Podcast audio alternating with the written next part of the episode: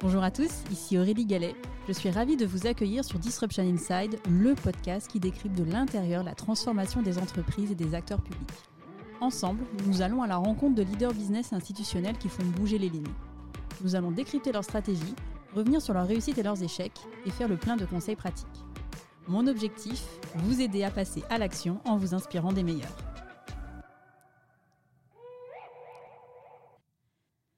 Cet épisode vous est proposé en partenariat avec We Are the Future in Tech, réseau créé en 2022 sous l'impulsion de femmes issues d'institutions publiques et académiques, de grandes entreprises et de start-up. Leur ambition Unir leurs forces pour bousculer les stéréotypes et donner envie aux femmes déjà actives de s'emparer des sujets tech à tous les niveaux de l'entreprise et aux jeunes filles de s'orienter vers ces métiers de la technologie et du numérique. Ces femmes de talent contribuent par leurs actions concrètes dans les écoles et leurs entreprises à une représentation équitable des femmes et des hommes dans ces secteurs clés de la société, dès aujourd'hui et pour demain.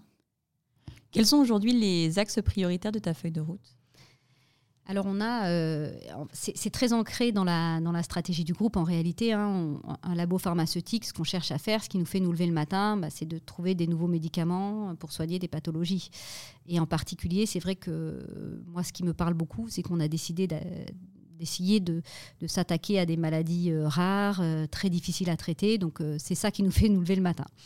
Donc le premier axe de, la transformation digitale du groupe, c'est comment la technologie peut nous aider à accélérer l'innovation thérapeutique. Peut-être que ce n'est pas quelque chose de, de très connu, mais c'est très très difficile de trouver des nouveaux médicaments. Et, on a deux euh, challenges majeurs euh, dans, la pharma, ce qu'on appelle la probabilité de succès et le time to market.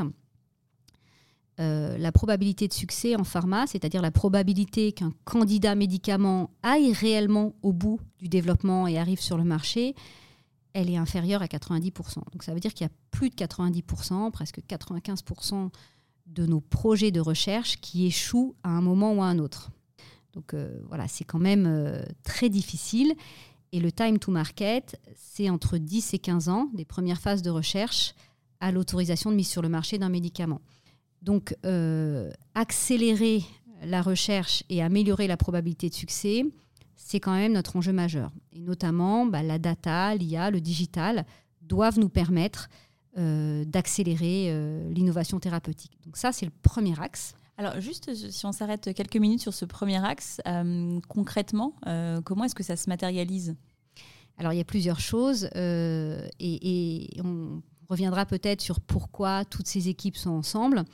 Moi, j'ai la conviction qu'il ne faut pas opposer les modernes et les anciens, les équipes IT et d'infrastructure au digital et la data, et que la transformation digitale de l'entreprise, ça concerne non seulement toutes les équipes technologiques, mais tous les salariés du groupe et qu'il faut faire travailler en alignement et en grande synchronisation toutes ces compétences pour délivrer réellement de la valeur au métier.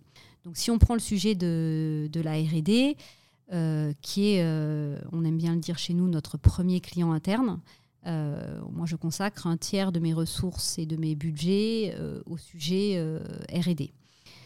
Qu'est-ce qu'on a fait pour et avec la RD On a travaillé sur la refonte de la plateforme de nos de récolte des données de nos essais cliniques. Donc on a 16 centres de recherche clinique dans le monde et on travaille aussi avec des centres investigateurs. Donc on récolte de la donnée, euh, on l'analyse. Donc on a refondu tous ces systèmes-là pour les rendre beaucoup plus agiles et rapides, ce qui nous permet de récolter et d'analyser plus rapidement nos données cliniques. La phase clinique, c'est la phase la plus longue des, étapes de, RD euh, en pharma. Donc ça, c'est un grand logiciel informatique accolé à ce grand logiciel informatique, on a euh, travaillé sur euh, des applications qui peuvent nous permettre d'enrôler les patients plus rapidement, de recueillir leur consentement pour les essais cliniques. Donc vous voyez bien que les équipes digitales travaillent avec les équipes IT. Et puis, euh, toutes ces données cliniques, pour pouvoir les analyser plus rapidement, bah, mes équipes data ont travaillé sur des environnements d'analytique avancés pour que les biostatisticiens puissent travailler plus vite et plus efficacement. Donc on voit bien qu'on a besoin de faire travailler à la fois les équipes IT classiques hein, qui prennent une solution euh, logicielle de marché, l'intègrent, la déploient et en assurent le run, avec des équipes digitales et data pour au final donner une solution bout en bout aux équipes de, de RD. En autre exemple, ce qu'on a fait pour la RD, on commence à travailler sur des premiers cas d'usage d'intelligence artificielle. Donc on travaille sur des algorithmes qui nous aident à mieux sélectionner euh, les cibles thérapeutiques que l'on veut adresser euh, avec euh, des technologies de type knowledge graph ou qui nous permettent de mieux choisir les molécules d'intérêt pour adresser ces cibles thérapeutiques. Donc c'est pour par exemple, éliminer des molécules qui n'auraient pas d'intérêt plus vite. Parce que, comme je le disais tout à l'heure, on échoue beaucoup en recherche pharma.